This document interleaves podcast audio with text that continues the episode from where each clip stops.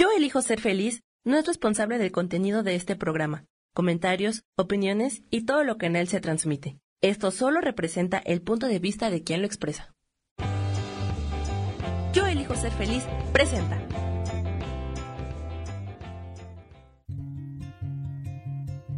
Volver a brillar, volver a sentir vitalidad. Bienvenido al programa.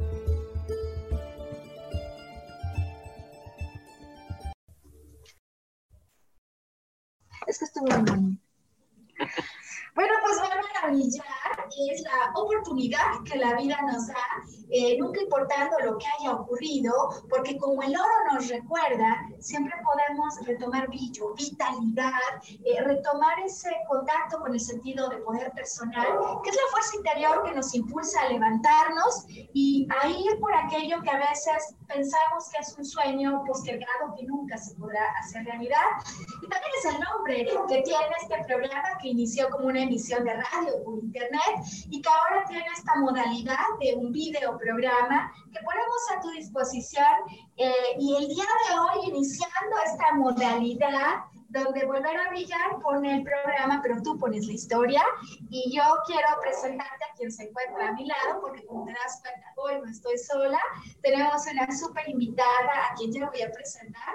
Así que comienzo a ponerte las gracias y la bienvenida a este programa, así como a ti, Lorena Servín, el agradecimiento por decidir acudir a nuestro llamado y ser la primera.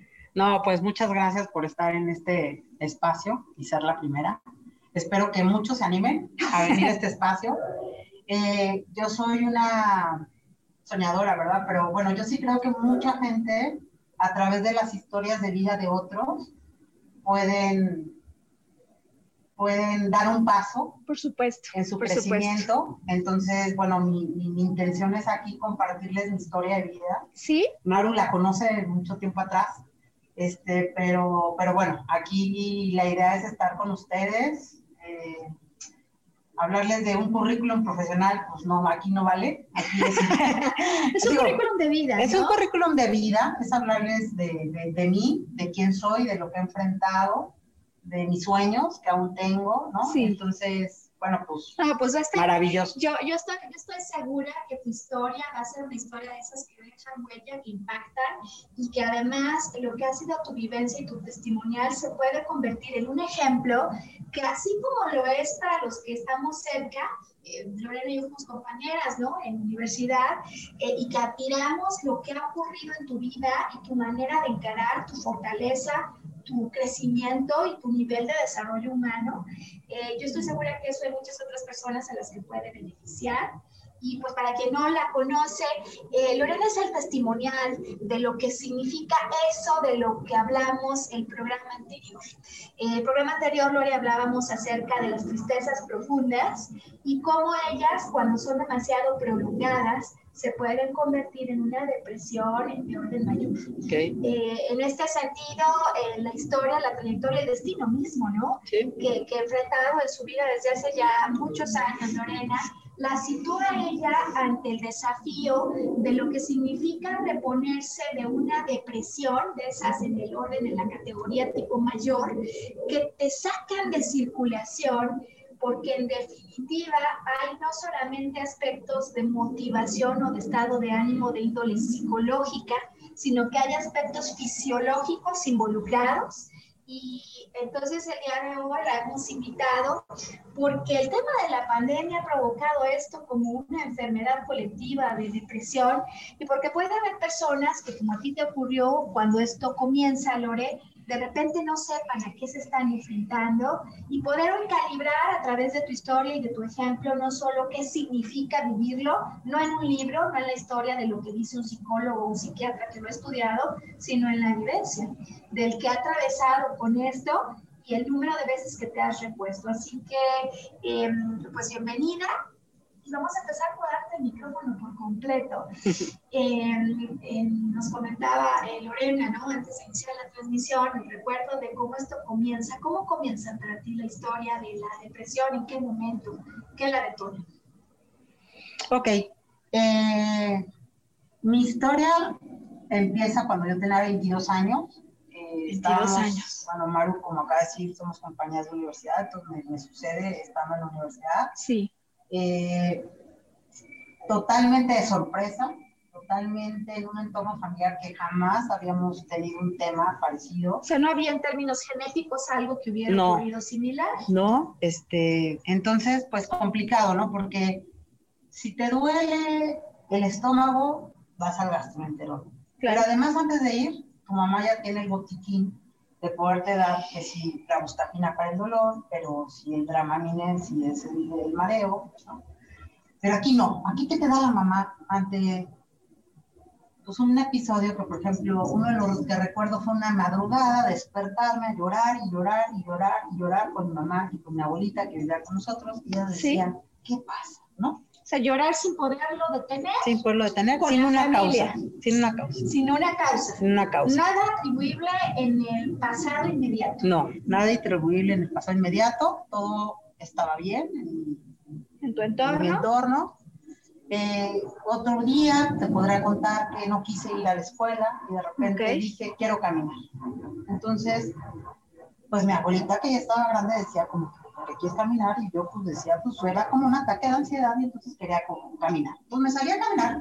O sea, quiero caminar, pero quiero salirme a caminar y no hacer nada. No hacer nada, quiero caminar, no quiero ir a la escuela, o sea, quiero dejar mis obligaciones atrás, pero quiero caminar. Ok. okay entonces fueron estos pequeños como episodios que empezaron. Sí. Hasta que llegó un momento en que me frené y dije, no quiero hacer nada. No quiero hacer nada. Nada a los 22 años. A los 22 años, sí, y un, no quiero hacer nada, de que no quiero salir de mi cama, y eso es lo que implica, no quiero bañarme, no quiero comer, o como poco, quiero dormir, y duermo, y vuelvo a dormir, no quiero convivir con nadie, no quiero hablar a nadie, no quiero saber de mis amigos, entonces ya empieza a ser un comportamiento anormal, porque entonces tú dices, claro. mi mamá decía, bueno, pues está triste dos, tres días, todavía está en adolescente tardía, pues es mujer y las hormonas, ¿no? Le puede pasar cualquiera, claro, se entiende. Claro, pero pasó un periodo donde ya hubo preocupación, ¿no? En un entorno de amigos, sí, de, de novio, de, de, familia, de escuela, ¿no? Porque el mismo director de la carrera, o sea, mi hermana fue a hablar un poco ¿no? Entonces Lorena no tenía ganas de hablar con nadie ni de hacer realmente nada más que estar en su cama.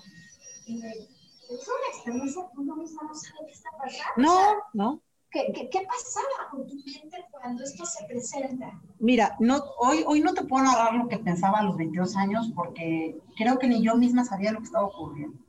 Pero sí sabía que estaba en un precipicio que quién sabe cómo iba a salir de ahí. Ok, o sea, no te das cuenta de nada más que estás en el precipicio. Pues sí, o sea, porque estaba ahí en mi cama, no quería hacer nada, pero en ese momento, a ver, a ver, vamos a entender un tema aquí. Sí. Cuando tienes una, o sea, no sé si ya lo dijimos, perdón, este, me fui, pero en la de, cuando estás hablando de una depresión, Maru decía, una, una tristeza profunda. ¿Profunda? Que después de cierto tiempo se vuelve patología se llama depresión profunda, pero además dentro de la depresión profunda puede haber una depresión química. Entonces, pues hay una tristeza profunda, ya se prolongó, pero no solo es un tema del psicológico, sino dices, hay un elemento en ocasiones químico, hay un desbalance químico. Desbalance, sí. O sea, ¿Qué, ¿qué, ocurre a nivel cerebral? A nivel cerebral, digo, sin ser yo doctora, o sea, sino más bien por lo que yo he Por tu experiencia, sí hay un desbalance en los, neurotransmisores del cerebro. Ok.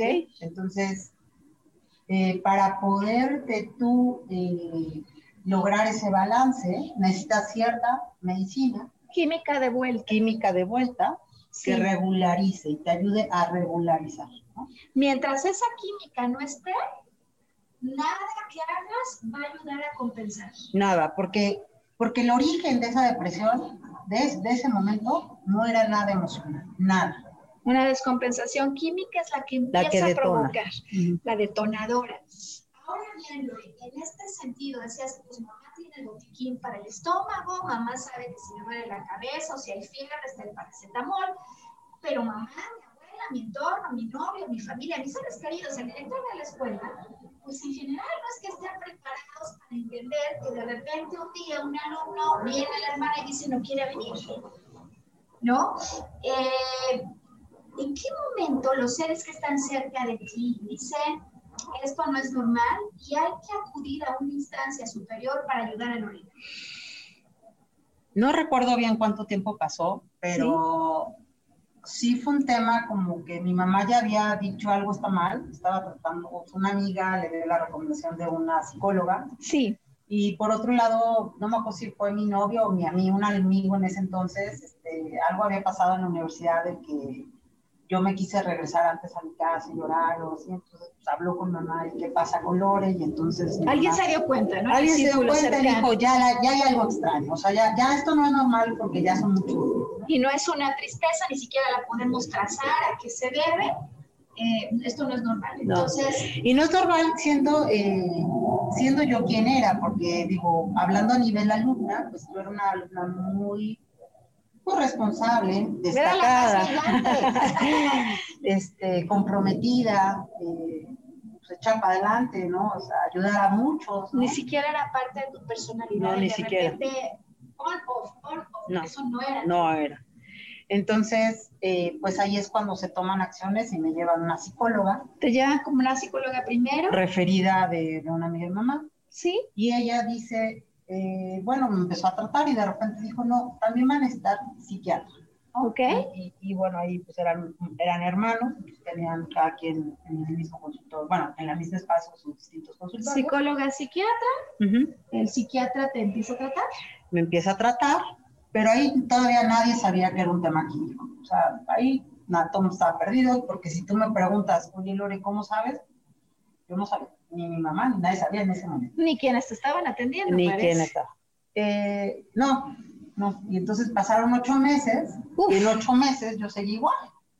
Ocho meses de no tener ganas, de de repente llorar todo el día, de estar en tu cama. Ocho meses. Ocho meses. Y, y ahí hay que tener mucha cautela, ¿no? Porque, porque, a lo mejor no lo comentamos ahorita antes de arrancar el programa, pero cuando una persona, digo, no fue en mi caso, pero cuando una persona está en un estado depresivo por mucho tiempo y no está bien controlado, sí. saben que uno de los temas de una amenaza es el suicidio. Claro. Y es un tema hoy de moda, este, un tema complicado. Claro. Gracias a Dios yo no tenía ese tema, ¿no? Este, pero, pero eso hizo hacer una reacción a mi, a mi familia, sí. a mi entorno, de decir, cambiemos de psiquiatra. O sea, ocho meses un psiquiatra no ayuda, eh, no se han acabado de dar cuenta de que hay un problema químico fuerte y a los ocho meses deciden cambiar de, de especialista. De especialista. Un especialista que se le cuenta toda la historia. Eh, venían manejando acá eh, en, en, en, el primer equipo médico que yo tenía un tema emocional. Ok. Eh, y el doctor dice... ¿Qué es lo primero que uno ya sabe? Lo primero, pero pues después de ocho meses se seguía. Entonces el psiquiatra, al siguiente, siendo una eminencia y, y, y sabiendo, contamos todo el, el, entorno o todo el, el contexto, dijo, esto no es depresión emocional, esto debe ser químico. Señor. No es una depresión emocional, solo psicológica, emocional, aquí hay química. Aquí hay química. ¿Y ese siguiente psiquiatra entonces?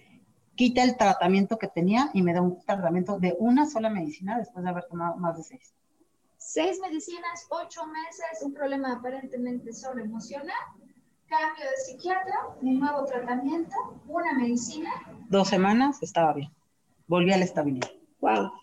Híjole, qué importante este arranque, ¿no, Lore? Porque yo creo que has tocado ya de salida dos temas fundamentales. Cuando pasa un tiempo determinado que tú pones la mente en cuánto, es decir, yo estoy triste y ya pasó una semana, ya pasó dos, ¿cuántas semanas para que yo me dé cuenta que aquí hay algo más?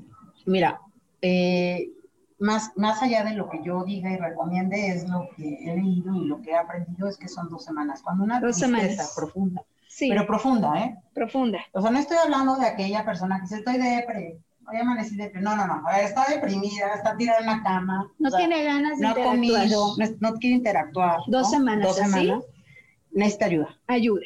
Y luego la otra cosa que dices es, o sea, porque además se trata de atreverse a ir con un especialista que muchas veces las personas no quieren ni acercarse porque es el loquero, ¿no? Y si es el loquero, pues Sí. estoy loco, yo no estoy loco. Pues primero poder reconocer en este estado donde hay una depresión química, una enfermedad que como cualquier otra en el cuerpo puede ser resuelta y simplemente es un desequilibrio, ¿no? Un desequilibrio químico que hay que saber tratar. Pero luego lo segundo que yo subrayo y veo es el especialista correcto. También. Es clave. ¿No? Este, El ¿Y cómo te das cuenta? No, claro, de ocho meses, seis medicamentos, algo emocional y no se resuelve, pues naturalmente. Y naturalmente, si ustedes hacen, digo, no sé eh, cuántos quieran, son financieros, quieren sacar las cuentas, entenderán, ¿no? Entenderán un poco Claro. que tristemente en este mundo traemos un tema también de una cuota, ¿no? O de un- una falta de ética profesional, donde pues el, tener a un paciente medicado que me va a llevar más tiempo dando cierto, cierto, este, pues cierto pago de honorarios mensuales, o sea, redituable el negocio. A ver, ¿cómo, ¿cómo me impacta ya en la entrada y en la salida del programa el número de desafíos que se presentan y de varias, ¿no? Porque primero, yo no conozco de esto, no sé ni siquiera qué me está pasando, ya nos dijiste, estoy en el precipicio y no puedo ver un poco más de allá. Luego, no solo no tengo ganas, sino que mi familia, que es mi entorno más cercano querido, está totalmente sacado de onda y no sabe ni de qué se trata. No tiene ni siquiera una formación que le permita enfocarse de una manera eh, pues más práctica y quizá amorosa al respecto de lo que a nadie le gusta. Y por otro lado, ¿cómo puede haber otros obstáculos sociales que hagan todavía más complejo el camino? Y viendo ya el reloj, Lore, pues es momento de hacer primera pausa. Ok. Eh, vamos a darle el espacio a todos los formatos del programa que lo requieren. En este punto, la entrada comercial.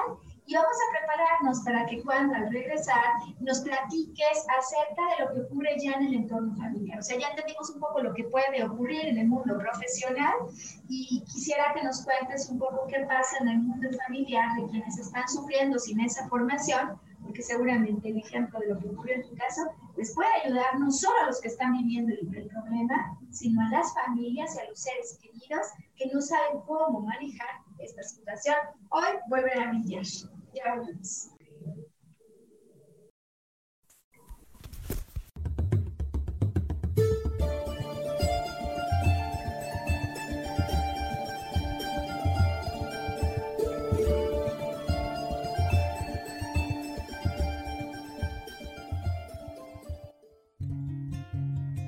Recordar nuestra capacidad de soñar. Mantente conectado que ahora volvemos.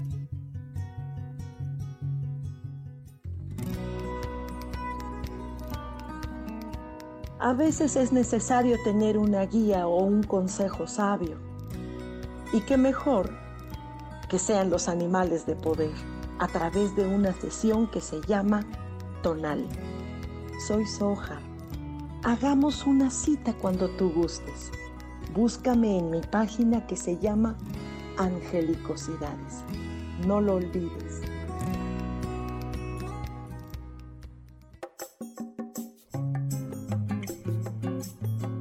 Soy Marta Cardona y te hago una invitación muy especial para que todos los miércoles me escuches a las 10 de la mañana hora de México en mi programa Viviendo en Equilibrio, donde te platicaré de temas sobre el feng shui de la forma, decoración y muchísimos otros temas de interés y crecimiento personal a través de mis propias experiencias.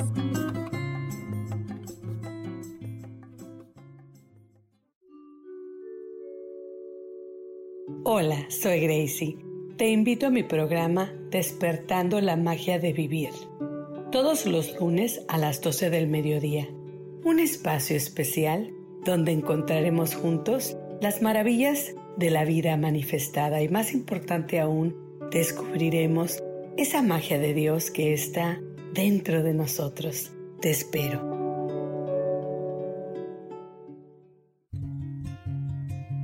Regresamos a volver a brillar, atrevernos a intentar una vez más.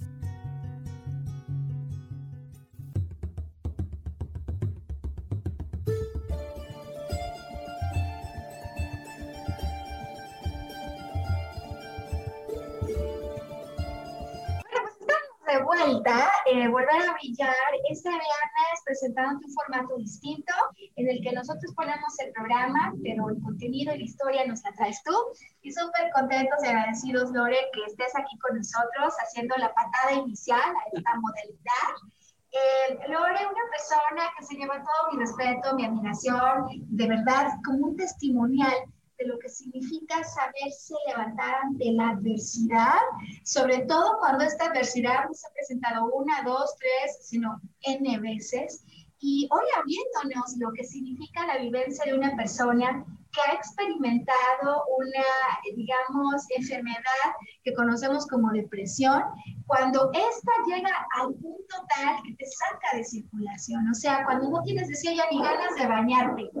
Eh, que parecería algo que uno dice, híjole, pues no nunca, pero a muchas personas este, este asunto se les presenta, cómo saberlo distinguir, y ya nos estaba auxiliando a entender cómo saber pedir ayuda, por un lado, dice más de dos semanas, estás en una tristeza profunda y encima no hay nada que parece que lo ha provocado de manera inmediata y de ayuda. Eh, y la otra cosa que a mí la verdad me ha dejado como con muchos pensamientos es, una cosa es pedir ayuda y otra cosa además es saber detectar quién da la ayuda correcta. Tomaste una primera asesoría con una psiquiatra, ocho meses nada, y cuando cambian de especialista en dos semanas vuelves a la estabilidad. Así que vamos entonces con la segunda parte del programa, Lore. Eh, nos estabas explicando cómo es que esto te ha hecho conocerte. ¿Cuáles son todos los aprendizajes que ha traído el padecer esta enfermedad en tu vida? Que hoy, si te escucharon muchas personas que a veces ni siquiera se quieren animar a pedir la ayuda, eh, deberían escuchar cómo te ha hecho crecer, cómo te ha hecho pues, un mejor ser humano, porque por supuesto los que te conocemos de cerca lo sabemos y lo admiramos. ¿Qué, qué, qué las dirías? Ah, bueno, es un mensaje complicado porque si me lo preguntas, ¿Sí? cuando yo estuviera deprimida, no quiero que nadie me diga no. Mm, el apoyo que yo les digo a todas las personas que tienen a un familiar, amigo o conocido en esta depresión, solo estén ahí presentes. O sea, tú estate y no cuestiones y no trates de convencer. Y no juzgues. Y no empieces con échale ganas. Vas a salir no, bueno, por ahí no va mi mensaje. Por ahí creo que entonces... Bien, bien. Cuando alguien eh, químicamente tiene un problema, esos mensajes no solo no ayudan, estorban. Estorban, estorban, incomodan. Al que está atravesando. Al que lo está atravesando. Sobre todo porque... Qué importante, ¿eh? Sí, sí. Yo soy, ahorita lo voy a decir chistoso, pero soy alguien que en las por corporativos, organizaciones, empresas que he trabajado, practico un deporte de alto riesgo, dar mi opinión. Pero cuando estoy en un estado depresivo, anulo mi personalidad y no doy ninguna opinión. Entonces pueden pasar por encima de mí las decisiones, mi entorno, eh, que yo estoy ahí, podría decir que en un estado contemplativo. Ok, el que entra en una depresión de esta crónica, de esta que te saca de circulación, lo primero que nos dices ya en esta segunda parte es no va a estar ni siquiera en posibilidad de asimilar eso de echarle ganas. No. Porque tiene un tema químico de por medio. No, no, es ni siquiera ya de índole psicológica, sino química. Sí. Primera recomendación a las mamás, a los amigos, a los esposos, a, a los novios, a los seres queridos que ven a otra persona en estos estados es ayuda más estar y no decir que intentar motivar. Sí. Qué difícil. Qué difícil, pero, pero, pero no quiero echarle la responsabilidad a los otros, pero es una delgada línea roja porque les tienes, los tienes que respetar, pero al mismo tiempo los tienes que ayudar. Por supuesto. Entonces, crear alguna estrategia bajo la cual pueda salir de ese tema. ¿Cómo se les ayuda entonces? Yo veo que hay un ser querido que ya tiene dos semanas, que en definitiva me dijiste ahorita está como en un estado contemplativo, con poca energía, incluso vital, ¿no? Para hacer algunas cosas que serían, uno piensa, triviales, como, darse un regaderazo. ¿Qué más puede hacer? ¿Cómo sí ayuda el que está al Ayuda estando. O sea, no te alejes de él. Mm. Porque Um, de por sí no es fácil entender, y sobre todo si lo estás viendo por primera vez. Sí. A mí me ha pasado, incluso eh, a lo largo de mi vida, que las personas me dicen, después de tiempo, después de años, Lore, jamás te entendía hasta que ahora lo vi. Wow. ¿no? Entonces, no es trivial. Claro. Este, entonces, estando ahí ayudas, pero si tú empiezas a notar que el no bañarse ya pasó por mucho tiempo, Sí, o no sé, a lo mejor dos semanas, claro. No contacta a nadie, Sí. eh, no come, o sea, todos no esos come. síntomas No es normal. no te, va a quedar, no te va a quedar de otra más que llevarlo a algún especialista. Es decir, lo primero es tú contempla exactamente igual que él. No intentes dar sugerencias y motivaciones que te enoja escucharlas o Eh, más allá que te enoje, no te importa. Te da igual, ¿no? Te da igual. Y el otro a lo mejor hasta se puede enfadar porque cree que no le estás prestando atención cuando hay un problema, pues que te excede. Entonces, uno, permanece callado, pero permanece al lado, no te vayas. No te vayas. Porque luego hay unas que van, se asoman, no les gusta, salen corriendo. Entonces, el que está enfermo y tiene este problema va a necesitar ayuda. Entonces, no, no huyas. No huyas. No huyas. Siguiente consejo que dices es ayudar a contactar a un especialista, porque en ese momento el que está enfermo no lo va a poder hacer. No lo va a poder hacer. Y, y, y, y, y yo les puedo decir que estábamos centrándonos en el primer caso, pero yo les puedo hablar en dos eventos cercanos que tuve, no más allá de hace tres años. Sí. Y creo que si mi familia hubiera tomado la decisión de llevar al psiquiatra a mi casa, hubiera tomado, hubiera salido más rápido. Y es Qué un psiquiatra eso. que yo conozco hace 18 años, ¿no? O sea, no hubo esa iniciativa. eh, Ok. Porque también te vas acostumbrando a vivir así, o sea, imagínate Uy. que ya tienes a alguien que Sí. sabes que es otra vez, ah, es otra vez, ya, lo vamos a vivir otra vez, va a ser lo mismo. Pero ¿qué pasa si haces algo diferente? ¿Qué tal si esta vez lo cambias? Qué importante lo lo que que estás diciendo. Es decir, no acostumbrarse a pensar que esto no tiene solución, que ya volví a caer, sino dar velocidad a los recursos que pueden ayudar, como por ejemplo acercar al profesional a casa, Claro. en lugar de esperar que tenga el ánimo para ir a tomar el regaderazo y salir. Sí. Porque además les voy a decir, cuando Híjole. se trata de un tema químico, Sí. no vas a salir de la noche a la mañana de ahí. O sea, los medicamentos, los antidepresivos, tardan de dos a tres semanas en empezar a hacer efecto. Uf. Y puede ser que el primero que te tome Sí. no dé con tu química cerebral. Entonces, digo, aquí nos estamos regresando a la época de la alquimia, ¿no? Y de probar un poco, Y de de, probar. medir. Porque cada cerebro es diferente, cada organismo procesa diferente. Claro. Depende a qué edad te está sucediendo, qué otros procesos físicos están sucediendo en tu cuerpo. Claro. No es lo mismo una mujer joven a una mujer que ya se va a acercar a una menopausia. Todo eso es un juego. Todos no, es, no es lo mismo una cuentan. mujer, y es muy típico que las mujeres, y yo no lo, y yo no lo padecí, pero fíjense, el posparto, una depresión postparto Ah. es muy común. Yo no la tuve, o sea, afortunadamente, ¿verdad? Sí. Pero, pero, o sea, son momentos eh, donde yo les diría un gran mensaje, a lo mejor para cerrar este punto, Maru. es, sí. tú como persona de apoyo Sí. desde ese entorno, aplica esta frase. Es, eh, quiérelo cuando menos lo merezca, porque es cuando más te necesita. Ay, a ver, vamos de nuevo, porque esta sí que la tenemos que superponer aquí. Quiérelos Quiérelo. cuando menos lo merezca, pero cuando más lo necesite. Sí. Ellos no te están, no te están pudiendo expresar Sí. todo el dolor y todo el sufrimiento y todo el shock personal que están viviendo Sí. y a lo mejor tú dices, pues está disco, no me quiere hacer caso, tiene un genio. Otra de las cosas, hay personas que con la depresión su característica es enojo. Y Ok. tú dirías, ¿cómo deprimido se Ah, o sea, estoy deprimido, pero lo que aparece frente al otro no es la tristeza, sino el enojo. El enojo. Las otras caras de la Las depresión. otras caras de la depresión. las otras caras de la depresión y un poco la reacción de quienes a veces como no conocemos del tema, pues lo que se nos ocurre hacer es activar las artimañas de las mamás cuando el niño estaba chiquito, ¿no? Claro. Triste de no, no, no llores, vas a ver que le echas ganas. Y esto ya lo que nos ha dicho y nos ha explicado Lorena es, parece que no son remedios caseros, ¿verdad? No. Los que van a resolver un problema de naturaleza fisiológica. Eh, también ya nos dijiste, alerta, te tardas más de dos semanas en reponerte.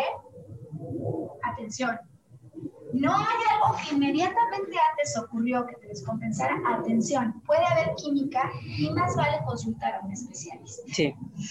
Wow, ahora eh, yo sí quisiera, eh, digamos, dos temas adicionales poder explorar y agradecerte. Pues imagínense lo que puede significar para una persona que ha atravesado por todo esto, además el valor de compartirlo, yo de verdad lo, lo súper agradezco. Porque estoy segura que hay personas que al escuchar tu testimonial se pueden beneficiar, ¿no? Eh, Lore, cuando hay una recaída, cuando vuelve a haber otra recaída, eh, ¿podría haber algunos aspectos que detonen esto? Sí. Mira, les puedo contar mi historia. Cuando eres, cuando tienes 22 años y te dan un diagnóstico así, Sí. te dicen que es de por vida. O sea, te dicen que se trata de una enfermedad que por tus características será de por vida. Sí, porque es una química cerebral. Entonces, Hmm. Pues primero, mi primer sentimiento, la verdad, es que me sentí desahuciada. Yo todavía estaba como en un periodo de tratando de salir de la depresión, ya con el segundo psiquiatra, ¿Sí? y lloré, ¿no? Lloré en su consultorio y, y él me decía, ¿por qué lloras? Le digo, pues que estoy desahuciada. Me dice, no, si no tienes cáncer terminal. O sea, no, no tienes depresión. Tienes una Química. depresión, hay una Le química. digo, sí, pero me dijiste que para toda la vida. Y él me decía, sí, pero se arregla con el tratamiento. Le digo, sí, pero ya estás desahuciada. tenía 22 años, o sea, quiero que entiendan eso. Luego tenía 22 años Sí. con unas características de, de lucha, de, de capacidad de poder volar, empezando un mundo laboral, quizá un poco rebelde de personalidad. Y entonces, pues, los primeros, creo que tres episodios de mi vida, ¿Sí? fueron por dejar de tomar la medicina. Yo dije en algún Ah. momento me doy de alta, ¿no? Me Tú sola alta. te diste de alta y quisiste alta. volar otra vez y, y ser libre de esto. Sí, también se conjugó, y eso es importante también que lo sepan, porque depende de cada metabolismo. Sí. Eh, después de la muerte de uno de mis mejores amigos, este, fue en el 2000, ¿Sí? que fueron seis años después de mi primer evento. Por eso, pues, eh, eh, con ese evento sin medicina, pues me ayudó a ir este tema. Caigo en esta depresión, regreso al doctor, empiezo el tratamiento y ¿qué creen? Sorpresa, subo de peso. Subo de peso abruptamente, de 15 kilos, en de tres semanas, o sea, ¡Guau! abrupto, abrupto, ¿no? Y pues el doctor me dice, no pasa nada, cero empatía. O sea, pero, o sea, yo a ese doctor le debo la vida, ¿no? Pero digo, y ya, y, y en paz descansa porque ya, ya no vive. Ya no está vivo. Pero él me dijo, pues así tengo pacientes. O sea, para él era como un evento, Como, bueno, Lore, pues con eso tienes que vivir. vas a ir con esto si subes de peso. Pero les estoy hablando que entonces yo tenía, pues, 28 años, 27, 28 años. Y yo Sí. decía, no, pues todavía, no, ¿verdad? No te ibas a dejar. Entonces yo dije, si esto me sube de peso, Sí. si además yo ya estoy bien, pues otra vez dejo la medicina. O sea, a ver, lo que decías de murió un amigo cercano, ¿eso pasó antes de que dejaras el tratamiento o después? No, fue antes. O sea, muere un amigo muy cercano, Sí. otra vez es como una pérdida, ¿no? Que implica Enfrentar, enfrentar otra vez. Pero no te estaba protegida por medicamento. Pero Había ya, dejado mm. cinco años de tomar medicamento. Cinco años No, dejas como el cuatro. Cuatro años dejas el medicamento, te sientes libre, además no tiene una implicación de peso. Y entonces viene un evento que nuevamente representa una amenaza y una cuestión que enfrentar en la vida. Así Y es. esto es lo que provoca esa combinación, una nueva recaída. Entonces, cuando regreso y comienzo otra vez mi tratamiento, Sí. se añade el tema del peso. O sea, el peso no lo traía antes. El otro, viví Ya. cuatro, o sea, he vivido yo como, no sé si son tres o cuatro periodos de mi vida, Sí, con más de cuatro o cinco años, sin una gota de medicamento, totalmente estable de ánimo. O sea, es una ventaja que también he o sea, tenido. lo has podido hacer Sí. sin medicamento cuando hay una química estable. Pero, pero no es lo recomendable, o sea, no se los quiero recomendar a nadie. Claro. O sea, yo lo hice y les comparto mi historia porque Maru me pregunta que, qué puede detonar. Entonces, detona si deja la medicina y no O sea, cuando hay un problema, y lo que dices esto es como parte de tu propia constitución, el asunto de una inestabilidad química que va a requerir la ayuda de un medicamento. Ok. Si esto no está, y aparte vuelven estos eventos, como en cualquier vida, de pérdidas que implican amenaza, que implican dolor, pues naturalmente el detonador para que se vuelva a abrir una crisis es más alto. Claro, claro lo es. Amigos, estamos hoy entendiendo lo que significa vivir una vida cuando lo que se ha presentado es un cuadro de depresión que no se repite una, dos, sino varias veces y agradeciendo hoy de verdad con el corazón eh, la presencia de Lorena con nosotros, quien nos está compartiendo lo que ha sido su experiencia, su vivencia y sobre todo y más importante, recomendaciones para que quienes podrían estar enfrentando esto ahora mismo con la pandemia, tantas personas que se han enfrentado a esto, puedan tener una, digamos, idea más clara de qué alternativas existen y de qué decisiones poder tomar, incluso si no eres la persona que tienes este problema, sino la persona querida que lo está sufriendo lado de ella. Vamos a hacer la pausa comercial para los segmentos del programa que la requieren y en cuanto regresemos, vamos por la tercera parte, voy, volver a brillar.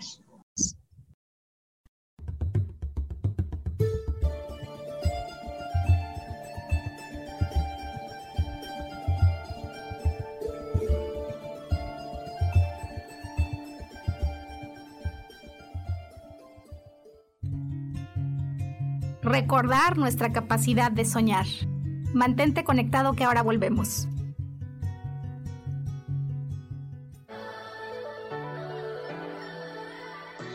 ¿Cómo sería vivir desde el corazón y sintiéndote apoyado en todo momento? ¿No sería maravilloso? Escucha espiritualidad día a día, donde descubriremos esto y también practicaremos esa energía que llamamos Dios.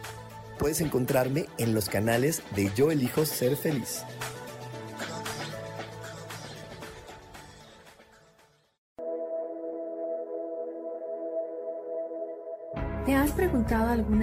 Cómo puedo cambiar mi vida? ¿Cómo puedo elegir ser feliz? ¿Cómo puedo hacer cambios drásticos en mi vida emocional, psicológica y espiritual?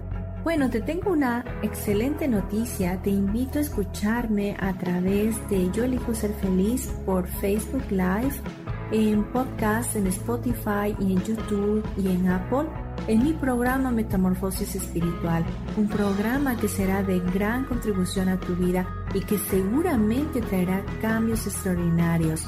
Por favor, acompáñame. Gracias.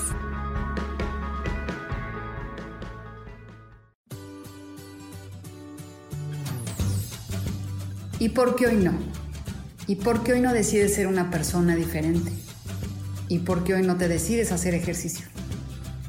¿Y por qué hoy no le llamas? ¿Estás de acuerdo que es difícil a veces tomar decisiones? ¿Que no sabes qué camino tomar? Pues aquí en mi por qué hoy no vas a poder tomar decisiones a través de las cartas del tarot. Sígueme en mi podcast y por qué hoy no en Yo elijo ser feliz. Nos vemos todos los miércoles a las 12 de la tarde.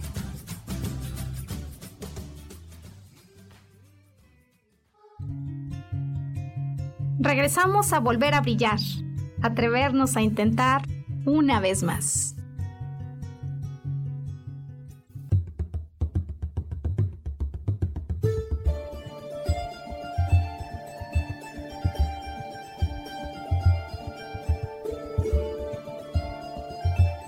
¿Listo, Lore? Vámonos para la tercera parte. Eh, fíjate que, hombre, desde que me dijiste que, que, le dabas el sí a la oportunidad, ¿no? De estar y volver a brillar y de contar tu testimonial y tu historia, como una historia de vida real, de alguien que ha enfrentado no una, sino varias veces la necesidad de volverse a inventar. Eh, yo mismo me decía, cómo la admiro, cómo admiro tu capacidad de renacimiento como el ave fénix, eh, y además es que siempre lo has podido hacer con una gallardía espectacular, ¿no? Eh, ¿De qué manera ha marcado tu vida y te hace una persona con una visión distinta, con una perspectiva distinta? ¿Qué, ¿Qué sabes hoy que esa chica de 22 años no sabía? ¿Qué te ha enseñado todo esto? Que hoy tú quisieras entregar para quienes como tú, a lo mejor en un momento determinado, se ven sorprendidos con algo que ni siquiera tenían idea que podía pasar en su vida.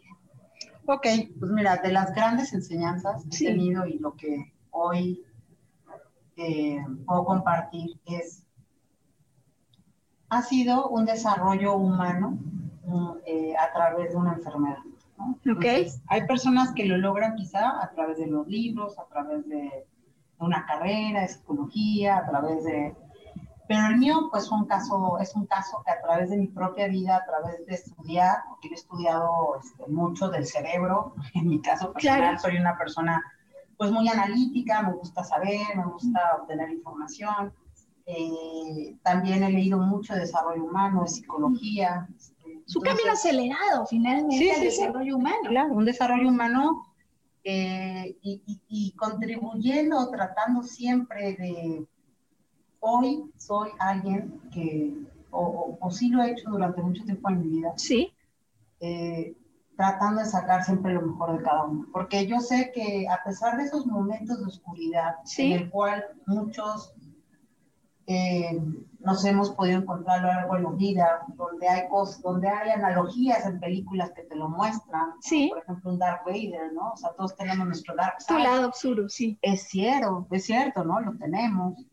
Eh, entonces, el aprendizaje que yo he logrado es ese Dark Side controlar, o sea, domar de alguna manera eh, este enojo que de repente puede hacerte de cero a cien, pues sí. no, o sea, trato de mantener la calma. Eh, en este tema de, de, una cuarentena obligada, pues yo, después del encierro de otros momentos de mi vida, por fin estoy viviendo un encierro bien. O sea, estoy estable. Un encierro estable. Estable, familiarmente valorado, conviviendo con la familia, porque tú dijeras, bueno, aquel depresivo está encerrado en su casa. No, está encerrado en su cuarto, en su cama. Wow. O sea, yo recuerdo esa primera vez, sí. estaba encerrada en mi cuarto, ¿Sí? dentro de mi cama, ¿Sí? y sin sol. O sea, estaba blackout. Blackout. Incluso alejada de toda la posibilidad que los estímulos eh, naturales podrían traer para ayudar a recuperar un estado. Pero, ¿hacia quién te acerca? Hacia ti mismo. Oh, qué importante. o sea, es un momento en el que te cierras a todo, incluso al sol, pero lo que ocurre es que te adentras en tu interior. Sí, pues hay una introspección wow. hacia ti mismo, que, que quizá en los primeros momentos no sabía que estaba ocurriendo. Eh, después, bueno, como tú sabes, algún día hemos compartido, eh, yo también tengo este, conocimientos o he también tomado talleres, tanto de meditación como de hipnosis, ¿no? Sí. Mi papá fue de los primeros hipnoterapeutas en México. Sí. Entonces, eso me ha llamado también. Y bueno, pues hoy mi introspección es muy acelerada, porque entonces yo tengo mis relojes muy o sea, como mis warnings muy bien puestos para detectar ese autoconocimiento que dices, es, se prende la alerta. o sea, me doy cuenta que hay algo que ya me está descompensando. Hace rato decías, empiezo a tener una hiperactividad. Esto ya me está diciendo que en mi química algo se está descompensando y, alerta, ¿verdad? Sí, o por ejemplo, algo que también a veces detecto es, eh, me estoy enojando con un grado mayor al habitual. Esto no es normal en mí, esto no es Lorena. Sí, pero, pero, mis cambios... hiperactividad, fíjate cómo además me llama la atención que lo que nos estás diciendo es que las señales no empiezan por la depresión. No, no necesariamente. Justamente empiezan por otras cosas que aparentemente no están vinculadas, pero que a ti te hacen saber que en la química cerebral algo se está descompensando. De acuerdo. Ahora, Lore, en este sentido ya nos dices algo que de verdad me parece que es una pieza pues valiosísima, ¿no? Y es que aunque te alejas de todo, te acercas a ti. ¿Cómo se le hace cuando estás en esos momentos de introspección? Pues para no perderte, o sea, porque en tanta introspección a lo mejor te puedes quedar suspendido en la nada, o sea, aquel que está pasando por esta oportunidad de reencuentro, ¿cómo es que verdaderamente ocurre? Es una pregunta muy interesante. Mira, yo te puedo hablar, te puedo hablar en esta perspectiva. Sí. Antes de tener a mi hijo y después de tener a mi hijo. Eh, creo que la bendición de haber tenido a Emiliano. Sí. Me vino a traer este freno. Este tema de ni todo totalmente aislado, ni porque la verdad les voy a decir, antes de que existiera Emiliano, sí. pues yo decía, me la paso tan bien conmigo misma, también, la verdad. Sí. Me dio mucho una época por bucear. Yo amo el buceo. tengo una certificación eh, abajo de ser entrenador, soy dive master. Mira. tengo más de 120 buceos bitácoreados. Sí, era lo profundo, ya, no solo en el agua, sino en el agua de lo no consciente. Pero lo interesante del buceo y la analogía con la vida es, hay que sentarse en la respiración cuando vas ah, hacia ti mismo. Entonces, si tú planeas un buceo porque hay un cálculo físico que tienes que hacer de, esa inmersión, ¿Sí? Eh, hay un tiempo determinado que te va a aguantar el tanque ¿no? Entonces, depende de cómo respires y a qué velocidad respires, es lo que te va a aguantar. Qué clave es este tema que estás mencionando. ¿Cómo una persona que entra en estos estados de depresión a los que tú ahora le pones a tratar y nos dices, no es la depresión, es la posibilidad de introspección, lo hace posible a través de una respiración? Sí. ¿Qué, es lo que tendría que hacer alguien que nos está viendo, que nos vaya a escuchar? ¿Qué deberíamos recomendar en términos de respiración? Mira, yo, yo lo que he aprendido mucho de respiración es los bebés nacen respirando correctamente y conforme pasa la vida desvirtuamos la respiración. Por supuesto. Entonces, ¿por qué la desvirtuamos? Por la prisa, por, los, por, por correr, por la mala alimentación, por no tener tus espacios, por la... Dejamos de respirar, ¿de qué manera? Digo, en, en, en los talleres de meditación, por ejemplo, yo aprendí cuando tú inhalas, cuando inhalas el estómago sale, o sea, tienes que salir el estómago. Y luego cuando exhalas, se comprime. Y esto lo hacemos al revés luego. Y luego lo hacemos. Entonces, cuando tú no eres consciente de tu respiración, sí. Eh, pues esto es un desgaste, ¿no? Esto es un desgaste emocional, físico, mental, ¿no? Qué importante, ¿eh? de verdad, esta, esta recomendación y además parecería que es algo que está al alcance de la mano. Sí, sí, sí. Y, es un reto personal, porque a veces tú vas a decir, yo tengo una de mis mejores amigas que es muy racional. Sí. Y me dice, aunque me invitaste mucho, o sea, hablé hace poco con ella, me dice, aunque me invitaste mucho tiempo a la meditación y todavía ahora me invitan, nunca voy a poder meditar. Le digo, a ver, sí. Es que la meditación no piensen que es un tema de que, de que la India o que el Buda, no, no, no, a ver. Sí.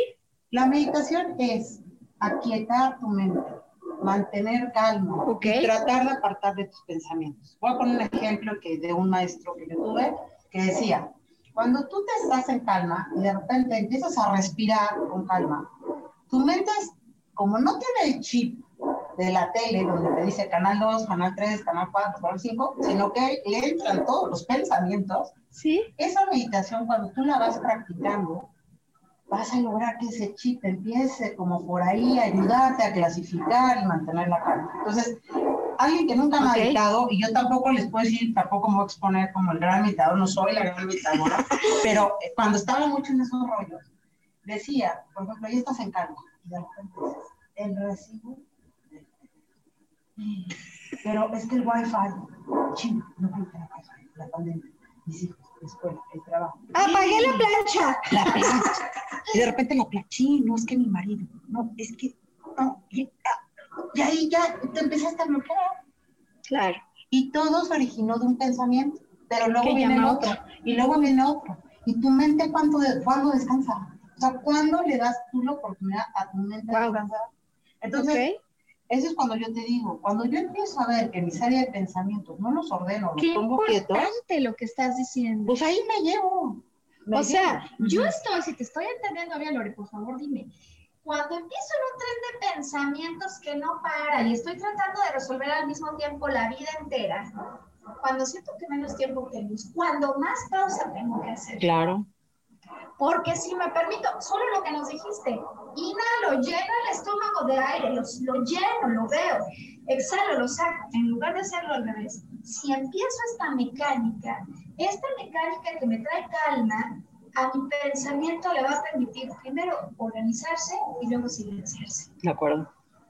Y estas pausas, miren, ahora que estamos en la pandemia, ¿Sí? estoy en un corporativo trabajando de 12 a 14 horas diarias en una silla, donde a veces he pasado, digo, la verdad, si se lo ponen a ver, dices, pues prefiero eh, estar de lanchero, porque, o sea, estoy sentado en una silla, no puedo bajar a comer con la familia, claro. voy corriendo por un plato de comida, me atraganto 15 minutos en un working lunch, eh, en la noche no puedo parar porque mi hijo ya tiene hambre, pero entonces yo no puedo, pero entonces dejo convivencia familiar y hay un punto en que se revente.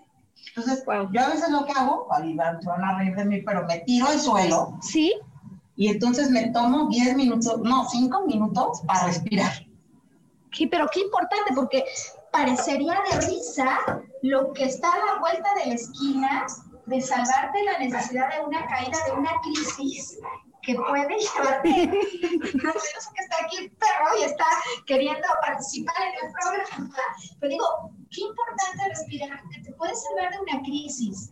Y puede o no que seas una persona que padece depresión en la manera crónica que hoy nos has venido a compartir, pero que estas crisis donde aparentemente el mundo se cae, el primero que los provoca es el pensamiento y la mente, ¿no? Sí, así es, así es, porque ese es un tema, o sea, esto no aplica para aquellas personas que tienen una depresión crónica, química o Aplica para todos. Para todos. O sea, esto se va universal.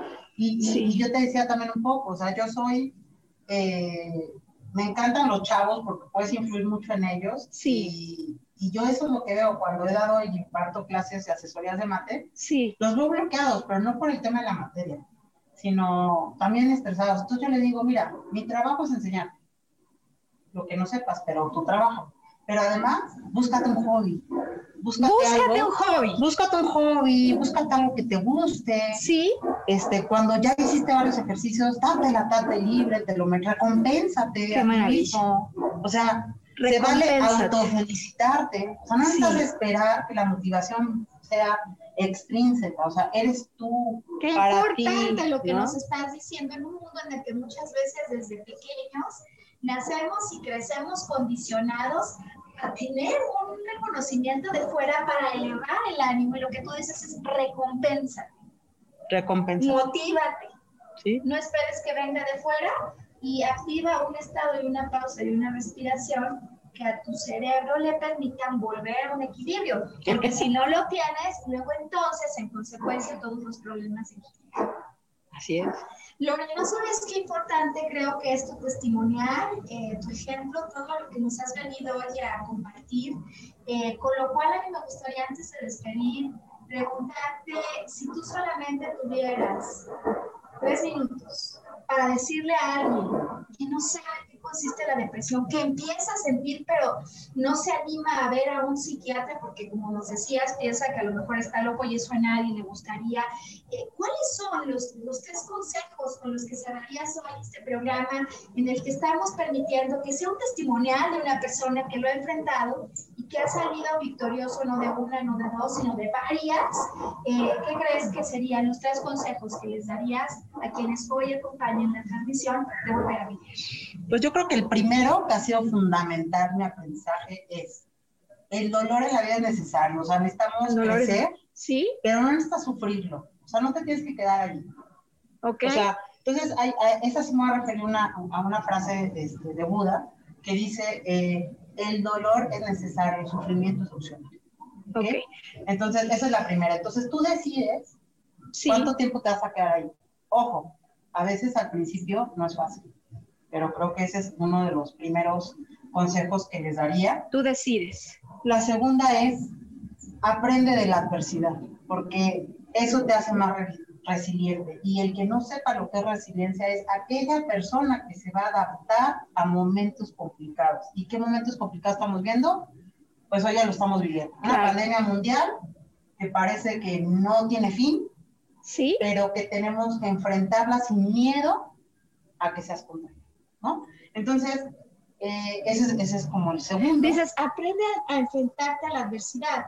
Y déjame nada más hacer ahí una sí. pequeña aportación. ¿Cómo se le hace? A lo mejor alguien dice, si yo quisiera, pero ¿cómo se le hace? Si, si yo tengo una adversidad enfrente y siento que ya no puedo. Eh, um, digo, es difícil contestarla, pero yo diría que si el reto está ahí, es que porque tú eres capaz de superar fabuloso. Okay. O sea, no va a haber reto que se presente si yo no estoy en posibilidad de vencer este obstáculo. De acuerdo. Sí. Bien. Entonces ya, ya nos dijiste, el primero, hay dolor, es, es inevitable, pero el sufrimiento es opcional. Lo segundo es Atrévete a enfrentarte a la adversidad. Si está frente a ti, tú puedes. Y el tercero, no Y el tercero, yo creo que aquí vas a coincidir conmigo, Margaret. ¿Sí? El amor está por sobre todas las cosas. O sea, Mm, qué belleza. Qué no se detengan ante nada, pero el amor que es fundamental para que ustedes puedan dar amor o recibir amor es amarse a sí mismos. Ay, qué bonito. Amarse a sí mismos, ¿no? Como la posibilidad de salir adelante, no importando lo que esté ocurriendo, y amarse a sí mismo para demostrarle al mundo que lo puede hacer también. Sí, y sobre todo, ¿sabes qué? Eh, Mm. Cuando yo le, yo, yo escribí algo que algún día a lo mejor podemos compartirlo si alguien quiere contactarnos, Claro. eh, que llamé mi tesis de vida, que fue Sí. cuando yo me di por titulada de la maestría de la vida. Eh, lo que decía ahí, bueno, la verdad era una maestría de apostolados, porque pensaba que rescatando a los demás yo iba a ayudarlo, pero eso después me di cuenta que no era así, ¿no? Porque para tú rescatar a otros, al primero que tienes que rescatar a ti mismo. Ti si tú mismo. tomas un curso de, de rescate, y es más, cuando vas en el avión y te dan las instrucciones, te dicen, primero tú te colocas el oxígeno y después alguien más. Si tú no tienes el oxígeno, no puedes ayudar. Qué importante ¿No? también. Pero, pero en, en ese sentido es este, lo que iba a hacer referencia ahí es cuando tienes que enfrentar un mundo que aún siendo tan inclusivo en muchas cosas, eh, los trastornos mentales, Sí. así por fuerte que esto sea, y la depresión está de ahí, Sí. no son inclusivos, es una realidad que yo he vivido, porque Sí. ni siquiera un gasto médico mayor te lo cubre, Mm, una empresa no te va a aceptar que cuatro meses no vayas a, a trabajar, que a mí me lo han aceptado, la, la redundancia, pero no todas las empresas. Cuando eres una letra escarlata que te sientes aquí, no sé si han visto la película, pero véanla, es la letra escarlata, es una, entonces, ese estigma social que sientes y tenerte que enfrentar y tener que regresar a un trabajo o tener que después de mucho tiempo que te desconectaste con la gente, reencontrar amigos, reencontrar relaciones, pudiera parecer chistoso y de repente te dicen, ay, ¿cómo te desapareciste un año? Pero no saben lo que implicó para mí regresar. mm, Porque eso implicó para mí enfrentarme a que no sé si hubo un enojo en mi parte que provocó al otro en un enojo.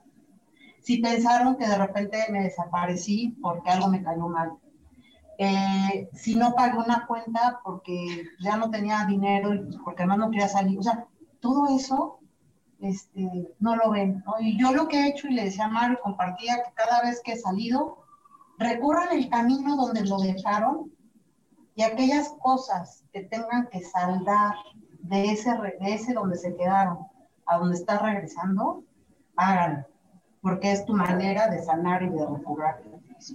Qué importante entonces lo que nos dices, ¿no? Tu planteamiento, si lo ha entendido, dices, primero que nada, ¿habrá dolor? Pues sí, en la vida de todos, pero no lo extiendas. Además, atrévete a desafiar lo que estés enfrentando, porque si está frente a ti vas a poder.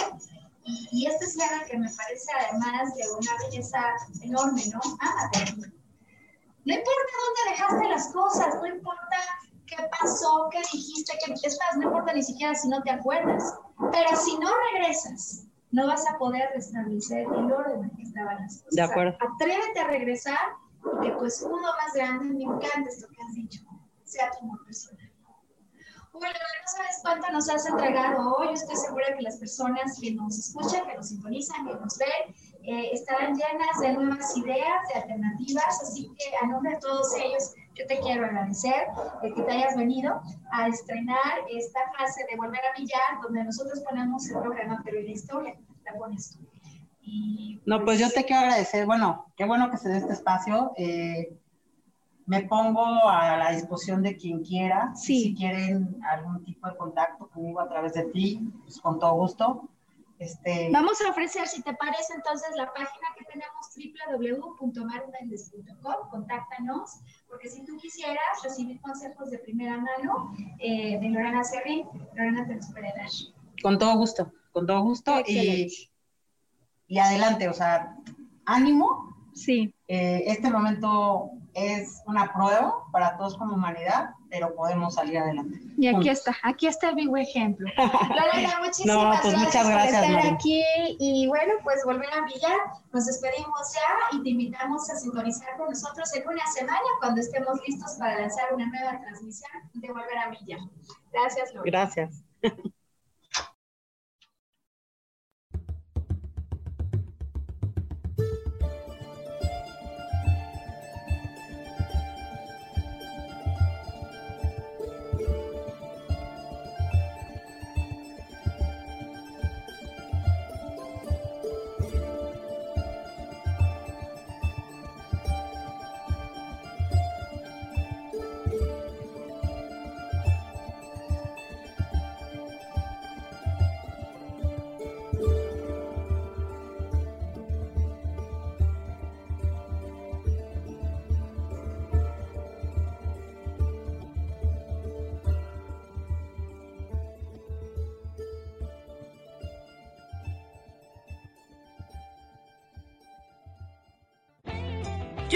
Feliz presentó. Volver a brillar. Recuperar la sensación de tu poder personal. Nos vemos en la siguiente transmisión de este programa. Esta fue una producción de Yo elijo ser feliz. Derechos reservados.